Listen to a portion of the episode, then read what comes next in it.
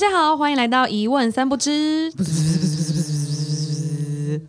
我是阿贵，我是大宝，我是面包。好的，我们今天这一集呢，要来聊聊前阵子疫情很严重的时候，大家也许都有参与或是没有参与的丰盛冥想。丰盛冥想，是的，大概约莫在五月五月那一波的时候吧，就是武汉肺炎或是新冠病毒正肆虐的时候，就是突然在脸书上面有一波丰盛冥想的浪潮，然后呢。我是就是我们一万三不知里面第一个被这个浪潮席卷到的人。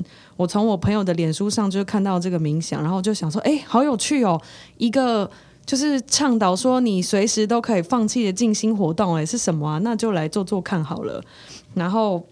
于是阿贵就先加入了这个挑战，然后后来呢，就从我这边这个浪潮又被我延续下去了。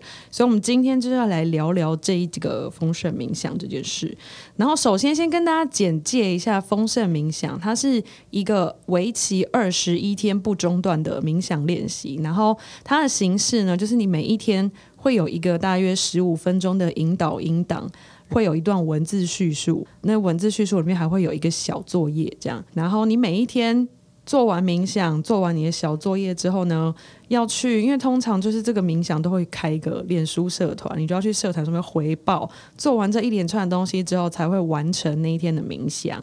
好，然后我们现在呢，就让大宝来跟我们介绍一下丰盛冥想是如何开始的。呃，丰盛冥想呢，其实是美国一个蛮有名的所谓的这种心灵导师，他叫做 Deepak Chopra。那他呢，非常的有名。这个申心灵老师有名到什么程度呢？有名到大家有没有听过？美国有个叫欧普拉秀的，她其实就是一个脱口秀的女主持人。她是一个黑人，然后她的，因为她本身自己的人生故事非常的励志，那后来她干也就成为了，我觉得是美国的心灵鸡汤之母的那种感觉啦。很多人都会去看她的脱口秀，或者是买她的一些影音产品啊、录影带啊、DVD，然后会。因为他觉得他的脱口秀非常的启发人，很正向这样子。那就在这两个人呢，就在在今年的时候呢，他们两个人，欧普拉跟这个 Deepak Chopra，他们干脆就联盟了。他们两个就结盟，然后呢，一起做一个这样子的冥想的 program。然后所以所以呢，他们就有一个网站，然后那个网站呢，他们就是以所谓的 twenty one day meditation，就是二十一天的冥想来作为他们的主题，所以他们就会有各式各样的二十一天的冥想的 program 在上面，可能有二十一天什么更新自己啊，二十一天让你丰盛啊，二十一天让你怎么样，二十一天怎么样，没有还有很多的主题，那他们两个就一起做这个东西。但是呢，这个很有趣的是，我现在网友上去找这个二十一天的冥想的话，你可能在官网上面也看不到丰盛冥想了，因为他们每一阵子有新的出来，他们就会把旧的给它下架。那这个东西红起来呢，其实就是因为在疫情期间的时候呢，他们就上架了这个二十一天的丰盛冥想的这个课程。然后呢，这个课程呢，因为疫情嘛，大家都不能够出门，尤其是欧美国家都不能够出门禁足，然后甚至停班停课，所以大家在家里就很没事情做啊。那这个冥想呢，就因此而开始传播开来。那很有趣的是，因为我自己，呃，我自己也有在带大家做静心。那我陪伴大家做静心的时候，我也要去知道很多静心冥想的内容会是什么，然后才把这个内容传递给其他同学。所以我自己在参与这一个冥想之前呢，我就先上网，然后把所有的二十一天的内容到底有什么，我都先了解过一遍以后，然后我才选择我要不要加入去做。嗯，蛮有趣的是，这个有一个点，是因为不管怎么样，就是你在网络上可以找到他们这个二十一天的冥想音档，可是二十一天都有随之而来的这个任务，可是这任务是真的是 Chopra 他自己写的吗？还是是别人写的？其实完全找不到来源了。嗯，好的。那我们接下来就是刚前面是一些比较官方的咨询，我们接下来现在要做一个语音防雷，因为我们接下来会聊到这个冥想内容的实际内容，所以如果你有想要。呃，在做这个冥想之前不想知道内容的话，请你现在就离开。但如果你有好奇，但你也比较谨慎，想知道这个冥想内容到底会发生什么事的话，就欢迎继续听下去。好，刚刚大宝分享那个他参加前的想法嘛，然后那阿贵我就是我那时候看到这个冥想的时候的状态，就是因为我平常有在做。就是参加大宝的冥想课程，然后我们因为疫情的关系，从一月份已经那时候停到五月份。我想说，天哪，我非常非常想要静心。然后看到这个活动的时候，就想说，好啊，来啊，我们就试试看啊。反正我平常不是也有在冥想吗？那我们就来做吧。而且因为要连续二十一天，其实对我来说就是有一种，哎，这是个挑战哎。但是因为它有个淡书，就是你如果随时随地觉得要停止，你就随便可以退出。然后我就觉得好，可以，没关系。那我们就这样子，我们开始吧。对，哦，我是阿贵的下线。哦，哎，等一下我们要 解释下线这件事。哦，spoiler，spoiler。OK。好，我们先不解释，我们等下再解释。OK，好，反正就是因为那时候是因为阿贵邀请，所以我就加入了他的静心群组。然后我我当初也是呃有，基本上我也是一个有静心习惯的人，就我大概每天早上起床之后，我就会坐在家里客厅，就是稍微做一下，然后可能我每天都会有不一样的小主题，或者是我今天要做哪一种静心。所以那时候看到就是有一个二十一天的静心练习，我就觉得哦，有一个主题式的衣服。就是还不错啊，我就不用再想我今天就是想要用什么主题这样。然后另外一方面是觉得说，如果二十一天就是做完，我就会变有钱，就是 OK 啊，丰盛，丰盛很好啊。嗯，但是当然还是会有点担心，就是如果二十一天就是没有办法持续的做完，就是嗯，不知道就会对这件事情有点小压力。嗯。然后啊，呃，解释一下那个，大家可能会想说，哦，十五分钟小任务到底是哪些小任务？举一个，举一些些例子，比如说他第一天，我还记得，就是第一天的小任务，就是你要写下五十个对你的人生有影响的人名这种。然后我觉得看到第一天的小任务的时候，我自己是觉得说，哦。因为我一开始对于小任务有点紧张，想说你该不会是要真心话大冒险，叫我上街去做什么社会实验吧？但后来就发现哦，不是啦，只是一些就是你需要拿着笔记本在家里完成的任务。这样，我听说你刚开始做之前不是很担心是不是邪教吗？哦，是啊，就是会想说，因为好，我先讲一下我是怎么样进入这个。群里面的，反正就是我在脸书上看到别人的一篇贴文，就说哎，我们有个二十一天丰盛冥想，然后如果你想要加入的话，就在下面留言加一。然后那我我参加的那个朋友是一个剧场的朋友，这样，然后他反正下面好像就有十几个人加一吧。然后后来我们这这几十几个人就被他带入了一个脸书的社团。哇，这这感感觉就是被吸进去哎。对，然后我就想说，哦，好有趣。就我那时候心头好奇是，哎，是什么让你？想要开启这个、这个、这个、这个活动，就是你怎么会想要来带领静心的活动？这样，然后呢，殊不知这个问题就在第五天的时候获得了解答。因为呢，第 就是这个静心到第五天的任务，就是你要去开启一个静心的社团。然后到这边的时候，反正就那时候一开始我就是担心是不是邪教，但想说试试看就算了嘛，这样。然后到第五天的时候，我真的心中的邪教警铃就是到达了一个最高点，就想说：天啊，什么？我要自己要开一个老鼠会，我也要去抓我的下线，什么意思？这什么？然后我抗拒感那时候来到了巅峰，这是我整个二十一天的功课里面最害怕的一个功课。而且因为这个东西，就是它没有规定你要怎么去找你的下线，所以你可以私揪，或者是你想要公开也可以。然后那时候我就想说，不管是私纠或是公开，这都是一个老鼠会的概念。然后我那时候就很紧张。然后后来打破这个想法，就觉得说好，我们试试看好了。就是如果有人参加的话，那就好吧。那不管这个东西是邪恶还是正直的，反正他就是留下去了。那时候第五天的时候，就是他的功课是叫你要去开一个。就是把这个冥想社团再传下去嘛，你要当团长就对。对，没错。那那他也有给他一个为什么出这个任务的理由，那个理由是什么？那有说服你吗？那理由是什么？我有点忘记那个理由是什么了。我可能是被那个功课吓到，只剩下正折到就是要做这件事了吧。有人有记得是什么理由吗？是不是好像类似像是你要去学习分享，然后你要让那个丰盛之流就是越来越大管这样子，所以你要去分享给别人，让别人也可以一起体验这个东西，然后就是大家才可以一直把怎么样把饼做大吗？就是有点像那样。但你不觉得听到这个概念的时候，就有点想很像是你在经营一个企业啊？老鼠会？对对对，我。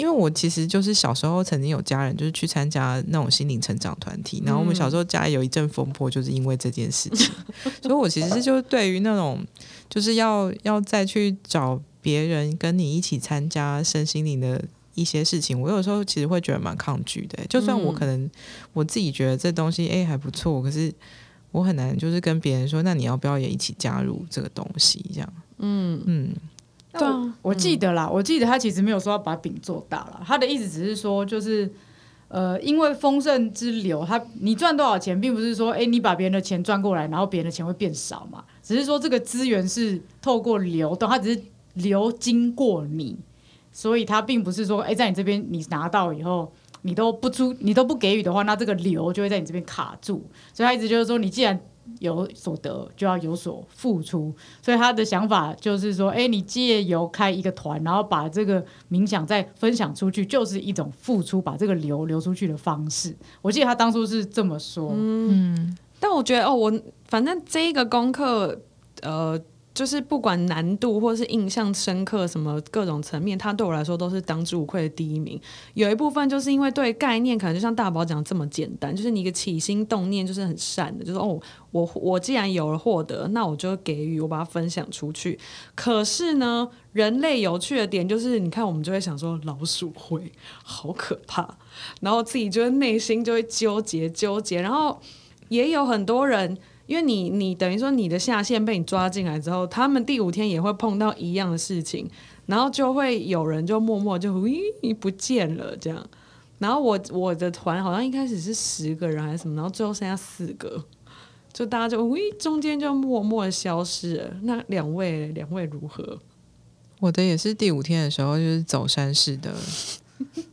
大家就是有种哈什么，我竟然要把这个东西再传出去吗？对对对对，我觉得这这件事情对大家来说，真的会觉得蛮抗拒，真的是蛮靠北的。嗯，呃哦，我的方法是因为我我想要先，我就先看过二十一天总共有哪些功课嘛，嗯，所以我也看到说，哦，原来第五天的任务竟然是要自己再开一个团，然后把这个你要自己当团长，再去带这个冥想，嗯，所以我就干脆在。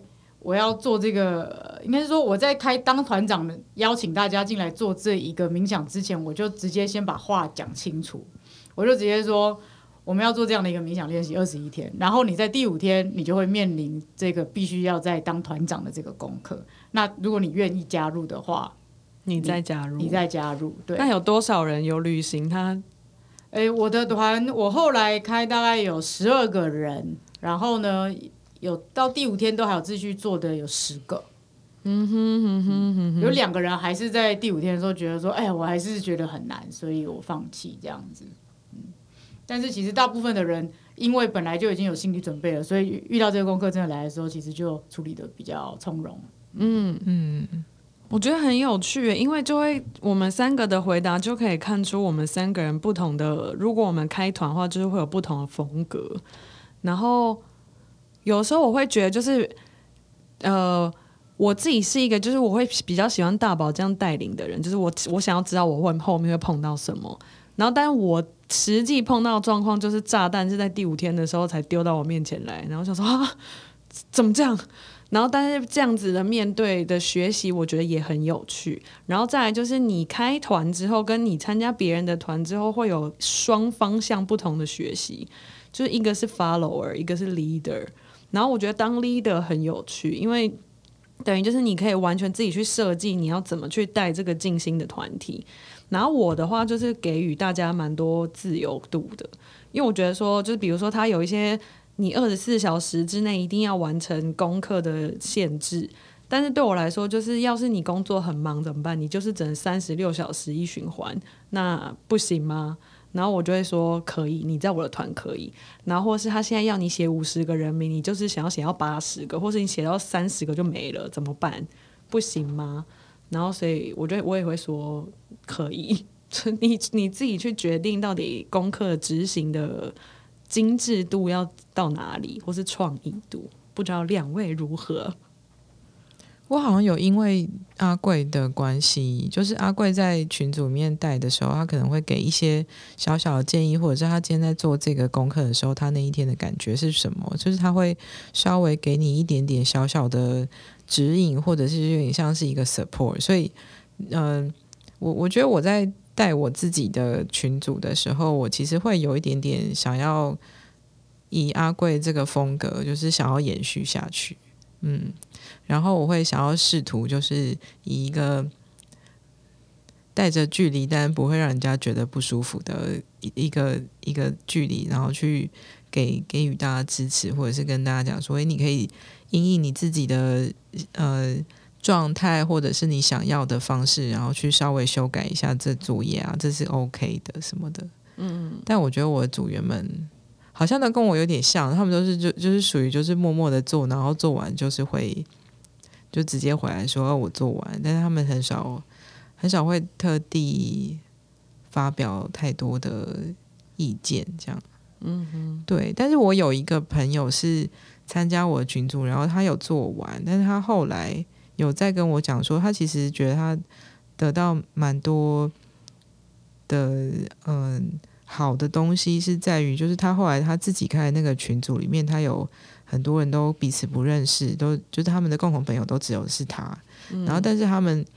呃，反而在那个群组里面，那个群组的风格就是很热络。他们每天做完之后给的那些 feedback，就是回馈啊，或者是感想，就是都非常温馨。然后那是一个就是很紧密的小群体。然后他反而会觉得说啊，我就是因为有分享这个东西，然后让大家好像都因此得到什么，就是让他觉得感觉很好。这样，嗯嗯。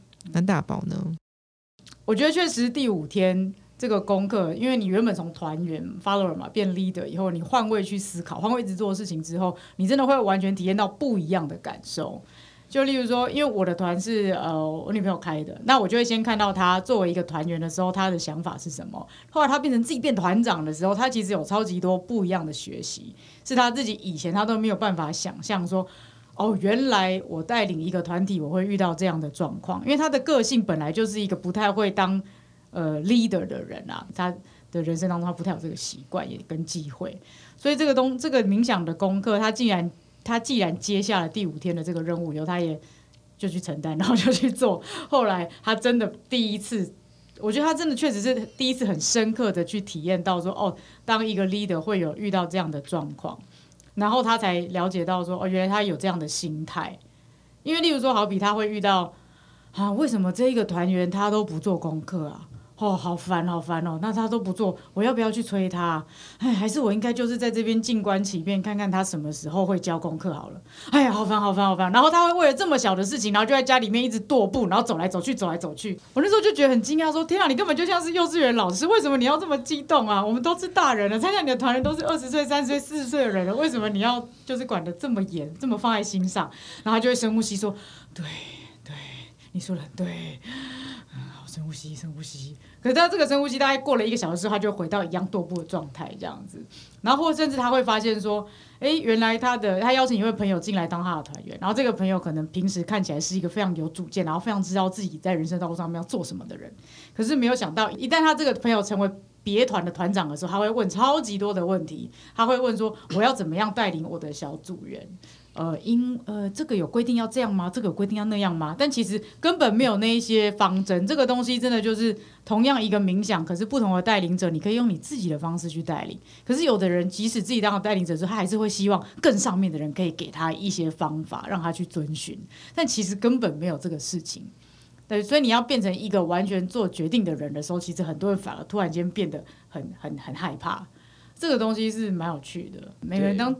Follower 或是 leader 之后，完全是不一样的性格会拿出来。我觉得这件事情很有趣。你很少在一个冥想里面会去体验到两种不同的立场。哦，嗯哼。而且像我，就是我也是一个很少在当 leader 的人，所以就是去去当 leader 的时候，就会想说，那我要怎么样对待别人？别人可能会觉得比较舒服啊，不会觉得有压力啊什么的。然后或者是会想非常多。我如果是我，我是那个我被我带领的人，然后他会怎么想？所以像像这个冥想里面，它其实有一个规则是说，就是你每天都要去你的那个群组里面回报说，你把你今天的那个题目做完了。嗯，但是如果你今天没有去回报的话，你就会被这个对会被管理员踢出去。然后当我变成管理员的时候。我的组员要是今天没有做功课，然后我就会心里想说：虽然我立了这个规矩，但是我真的要把他踢出去吗？我要我要跟他讲，还是我不要跟他讲？我要不要？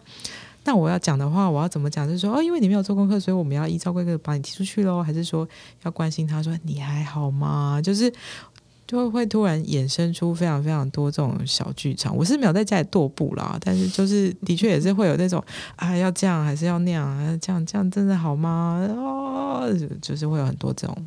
嗯我觉得就是这个把别人踢掉的比喻啊，就是在我心中他的可怕等级等于是杀人，就是你现在就要这么把用力，太夸张了吧？杀人不是，就是因为你，比如说，也不能讲杀人啦，比如或是或是，如果你今天是公司的老板好了，然后你看，就是有一个人的业绩一直就是晾在那里，他就是没有办法往上升，然后你，但你你的公司要继续营运下去，然后你也知道说，哦，这个人可能最近生命中碰到了一些状况或什么，那怎么办？我是要陪伴他再走一段吗？还是？可是我的公司也必须要往前走，然后如果公司营运不顺，我其他就是在为我工作的人也会出状况，那怎么办？我到底是这一刀是要不要砍下去？我觉得我那时候就有练习到这个心态，这 就是一种老板要不要裁员的那对，就是老板啊要不要裁员？我觉得好像是威权感呢、就是会觉得就是啊，我现在在站在那个我握有威权的那一方，因为你有这个权利，其他人没有，呀对啊，对对，就是就是这样。就很可怕。然后，然后我我很可怕吗？有一点 有一点可怕怕，为什么可怕？嗯，会会就是会觉得说，因为因为我不知道，我可能以前就被人家教导说，就是你只有你可以主主宰自己的命运。但是呢，在那个瞬间，如果你要把别人踢掉的时候，好像就是你会决定了他要去哪里，这样。哦，我我我反像我好像反而会觉得是自己好像就是没有那个立场，或者是我我凭什么？可是你明明就是在那个位置做那件事情，才是你的立场该做的事。哦，我就是坐那椅子会坐很不舒服，对我就是会觉得一直想他需要练习啊，这需要练习。嗯啊嗯，你就没有这种 issue 对不对？我我个人是没有这个 issue，，因为就是在那个位置，就是如果我是一个老师，我就是要做老师该做的事啊；我如果我是学生，我就是做学生该做的事。我是可以这两边切换，我是蛮蛮顺畅的。很好很好，对，因为其实，在学当一个学生或者一个 follower 的时候，你只要顾自己啊。可是当你是 leader 的时候，你要思考的是全体。嗯嗯，对。然后我后来就是这个心态，就是我是内心纠结很多，但最后刀可能还是会砍下去的那个那种人。然后我后来就是会，就最后刀还是会砍下去，是因为我有接受一个想法是，大自然就是这样。就是春天来了，然后花就会开；冬天来了，就是树木就会枯。然后，所以你如果这个循环，如果你自己都你自己 set 了游戏规则，然后你不好好照它做的话，那世界就没有办法运行下去。对，所以我们就是要这么做。所以就是那种什么，他们叫什么呃妇人之仁，对不对？不可以因为妇人之仁。怎么办？有种女性歧视的感觉。哦，对，这个成语本身有一点女性歧视的感觉。嗯，总之就是那种，嗯，那怎么讲？滥滥情嘛，反而会碍事嘛？要跟要怎么讲？好难、那有两个个相怨，相怨相相怨，相怨。哦，因为怕被大家讨厌，所以就不敢把大家就是依照规则踢出去，这样。对但对对老实说，其实你真的做，对方也没有对没有觉得怎对怎么样对对对对大家就会对觉得嗯，事情就是这样。对，因为我没有做好，啊。哦，没有做好，或者是他其实就选择他不做，就是并没有会觉得是谁的错。但是我我要砍下去的时候，我的确是会觉得，你这种人就是不能当警察那种人，就是你可能会不敢开交通罚单，然后交通就大乱。说好了，让你过。没有，我跟你说我们这种人最不适合当医生。为什么？医生很我没办法下决定，说有这一刀下去，哎呦，哦，就会下的很慢，然后错过开刀黄金时期。那好，那我们现在聊一下，除了第五天这个大家刚引发大家一连串 common 的这个练习之外，还有没有什么让你印象深刻的小任务？我自己印象最深刻是有一天呢，必须要抄写十遍的丰盛宣言，然后那个丰盛宣言其实就是要重新定义自己跟所谓的金钱跟财富之间的关系，重新去定义它，用一种很正向的方式去定义它。然后甚至他也有讲到说，如果我的家人或者我祖先曾经跟这个金钱的关系不好的话，我们在这边也达到一个和解。这样每一一篇一次就会一页 A4，那那一天我们就要写十次，所以大概就要写十张 A4，然后。我真的写到后来真的是很想很想死，因为我的手真的是超级酸。原本不是说什么一天十五分钟吗？我那天写了一个半小时都没有写完啊。然后我后来干脆就是写了五遍中文之后，我就换抄五遍的原英文版，因为就是用写不一样的文字，可以让我的手部肌肉稍微缓解一下。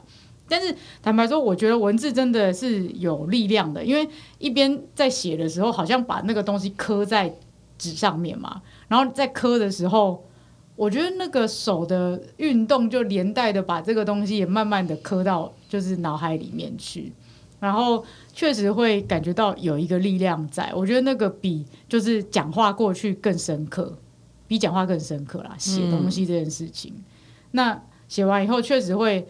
有一个感觉是哦，我跟金钱、我跟财富之间的关系，我有一个新的定义、新的关系了。我觉得还蛮有力量，还蛮有趣的。嗯哼嗯哼。那你们呢？我的话就是在后面有一个连续三天跟妈妈相关的妈妈三部曲的的作业。然后他第一天就是要去请你去访问你妈妈。如果你妈妈已经过世或是不在，你三号没有到联络到她的话，你就想象他会怎么回答。那如果你妈还在，就是你要去访问她，她人生中最大的失落是什么？还没有完成的梦想是什么？跟什么什么？反正还有一个另外一个问题，超级难跟你妈妈直接面对面，对，面对面去问。哎，妈妈，你的梦想是啥？啊，你有什么遗憾啊？这样，他说我遗憾就生了你，怎么办？天哪，感觉这种问题好像应该是妈妈已经躺在病床上面，然后才说你有什么遗憾吗？这样子，但不是，你妈很健康，她说妈，你有什么遗憾？对，然后也就因为你，我觉得亚洲母女或者亚洲父职辈跟小朋友相处的方式，就比较不是那种温情聊天。然后你突然就是那种平常会说哎吃了没啊那种的妈妈，突然就你就问说哎妈，你最大人生中最大遗憾是什么？我说什么意思？就赏两个巴掌给你。我说啊什么啦？那你有那你后来怎么克服？我后来就觉得说。我我这一边还好，是因为我大概知道我我的难题跟一般人不太一样，是因为我知道我妈，我大概知道我妈遗憾在哪，就是她跟她妈妈之间有他们的遗憾。那她有这样回答吗？她一诶算有有这样回答，就是她有提到我外婆的事情。哦，对，然后所以我知道我问这个问题会戳她，然后果然就是她那时候好像回应我的时候，就是她后来用她用文字回应我先，然后就回的很简短，然后后来我就打个电话给她。然后反正就提到我外婆的时候，就还是哽咽了一下这样。然后我就想到，就是哦，因为我外婆，嗯，她是那种二次世界大战然后来台湾的外省人嘛。然后因为小朋友就是家里有五个小孩，所以外婆就是会体罚我妈妈这样。然后所以我妈小时候也会体罚我。然后我觉得那个东西就是有因为这样流传下来。虽然后来我妈就是没有再打我了，可是那那曾经是她的伤口这样。哦，对，我觉得这蛮有趣，因为他其实那一天的那个功课就是去让你访问你妈，然后隔天的功课就是你回头看看自己跟妈妈是不是有相像之处。嗯嗯，对。然后这种哦，怎么这么这个功课好像有点戳心哎，到底发生怎么回事？然后就会你就会发现一些原来我生命过程当中有一些东西是这样累积而来的，有一些你固定习以为常的行为。跟根深蒂固的观念是这样留下来的，而且我觉得很有趣的是，我有朋友跟我分享说，就例如说他最讨厌他爸爸的什么地方，或他最讨厌他妈妈什么地方，他就把它写上去，就后来就发现自己也都拥有这些东西，好可怕！他就说我千万不要像我爸那样那样那样，结果后来回头看，哎，我就是这样这样这样，怎么会这样？嗯，终究还是成为了那个小时候讨厌的大人呐！哎呀。的感觉，那面包呢？我我觉得就是，其实这个冥想它有很多都是比较像是对人生的整理嘛，所以有很多东西其实我之前就已经整理过，比如说我可能跟我妈的关系之类的事情。但是你真的要打电话给妈妈的时候，的确是会蛮让人家觉得紧张的，就有一种正面对决的感觉，又不是以正面对决 PK 啊，就是不不是以我单方面就是回回忆各种我们之间的相处，然后再再去想。而是直接跟他就是做一个直接的接触，直球，嗯，对，要打之前的确是会觉得蛮紧张，可是其实打打的时候就觉得还 OK 了。我们那时候好像就是蛮融洽的受访者与被访者的关系，嗯，对，我觉得印象比较深刻的可能比比如说一个是要列那个债务清单，然后我列的时候发现其实我没有欠谁钱，我可能是欠谁照片吧。哦，对，我有发现这件事，说哦，我我好像没有欠钱，我欠的可能是我自己，就是我想做一些事情，或者是我我我本来想要帮谁做的某件事情，但我没有做这样子。嗯，对对对，反正好像都不是钱东西。嗯，对，然后欠自己一个交代啊，对我欠自己一个交代。然后，然后还有另外一个是那个呃呃，到蛮后面的时候，然后有一天他是给一个预言，就一个一个故事，然后然后他的那个题目叫呃，This too shall pass，就是这这一切都会过去，这样。对，然后我那天就是因为我那天要工作，所以我就是那天比较早起来，然后然后就做了那个静心的冥想之后，然后就看到那个预言，然后我就心里想说，OK 啊，我们今天就来试着爱看看这个世界哈。我要地球我上来，们听他，我们听他继续说下去。好，反正就是就是我我那时候看那故事，我就是我就是想说，就是不管是好的还是坏的，它都只是你生命里面的可能一一场短短的一幕而已，它都是会过去的。对，所以就是可能，比如说你可能不要把它太放在心上啊什么的。潮起就会有潮落，潮落就有潮起。对，所以我才想说，OK，那我们今天来爱看看这个世界哈。然后我们就我就出门工作了，然后大宝就来接我。然后我们开车的时候，就是经过一个那个崩坑，然后就有一只蚯蚓就掉到那个挡风玻璃上面，然后它就这样死在那个挡风玻璃上面在我。们眼前，对他把他的生命的结尾与你分享。对，然后就心里想说，哦天啊，就是一定要 shall pass。对这 for it as well, for the 蚯蚓 as well. This too 蚯 shall pass. 蚯蚓就蚯 end 蚓的生命 shall pass。很可怕。然后很可怕然后那天那天其实过得超级不顺，然后拍的时候也是就是有各种惊人的风波，但是就是不知道为什么，可能是因为就是怀抱这种这一切都会过去啊，就是我反而好像突然变得比较不会那么执着了哈。对对，不会那么直因为哦，我觉得我很喜欢这句话，是因为我曾经我就回忆起，或是我现在身边有一些比较年轻的弟弟妹妹们，就是他们好像就深陷在某一种情绪，就是。呃，我前女友、前男友怎么样？我好痛苦！天哪，怎么会这样？然后我就很想要分享这句话给他们，就 This too shall pass。然后，尤其是一个我大概五年前也历经历过同样心境的人，就是会觉得说，哦，真的哎，就是 this too shall pass。我觉得我们小时候不是有上一堂课叫什么“痛苦会过去，美会留下 好老梗哦，”？对，但是这就是不止痛苦会过去哦，美也会过去哦，全部东西都会过去哦，没错也有可能是美过去，痛苦留下哦。就是没痛苦也会过去啦，啊，对了对了，全部都会过去啦。都会过去。然后学着，其实我我就就是我觉得倡导中庸，或是倡导你一定要人生险悬，一定要完全成功，或是有些人很喜欢留在情绪的低谷里。其实我觉得这三者并不是独立于世上的可以维持在那的状态，它其实就很像海浪，就是一波接一波。有的时候你会上，有的时候你会平，有的时候你会下，然后就微微过去。就在这之中，生命我觉得就跟那个、声波那个频率一样，会有正正弦、负弦，就是它就一直上上下下上来，可是它会一直维持在一个段波段，嗯，频率段，嗯，然后这都就是人生的状态，这样他们都是正常的。交流电。对，好的，那我们这三个人讲一下，就你会推这个静心吗？我其实还是蛮推荐给完全没有冥想过或完全没有进行过的人来做，嗯，对，因为这个是一个真的蛮好入门的一个静心啊，蛮好入门的一个冥想，应该这样讲，这是一个蛮好入门的冥想。然后，因为它会有带领你去有一个心法，然后有一个安安静静的静坐的时光，然后接着还有一个生命回顾的一个整理。其实我是蛮推荐入门的人可以做，但是我觉得比较进阶的静心者的话，其实对他们来说，这个东西，呃，你可以尝试看看啦。但呃，我觉得并不是非常必要的，嗯，是一个选修来着。我懂你的意思，因为我觉得我其实做到就是比较后面的时候，有时候就会对这个进行感到有一点疲态。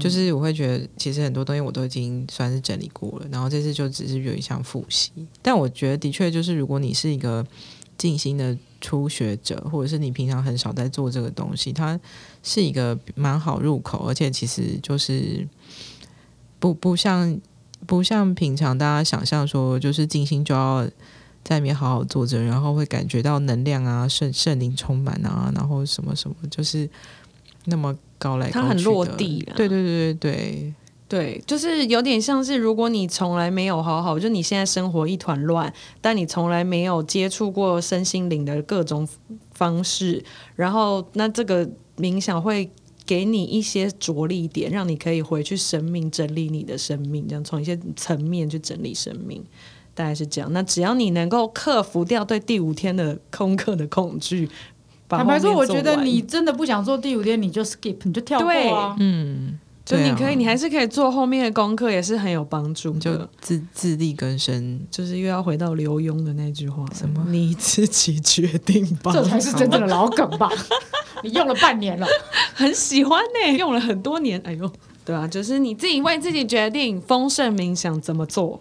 耶、好，我们这集就到此结束。欢迎在下面留言。喜欢我们的话，也可以给我们五星推荐哦。耶、谢谢会哦拜拜拜拜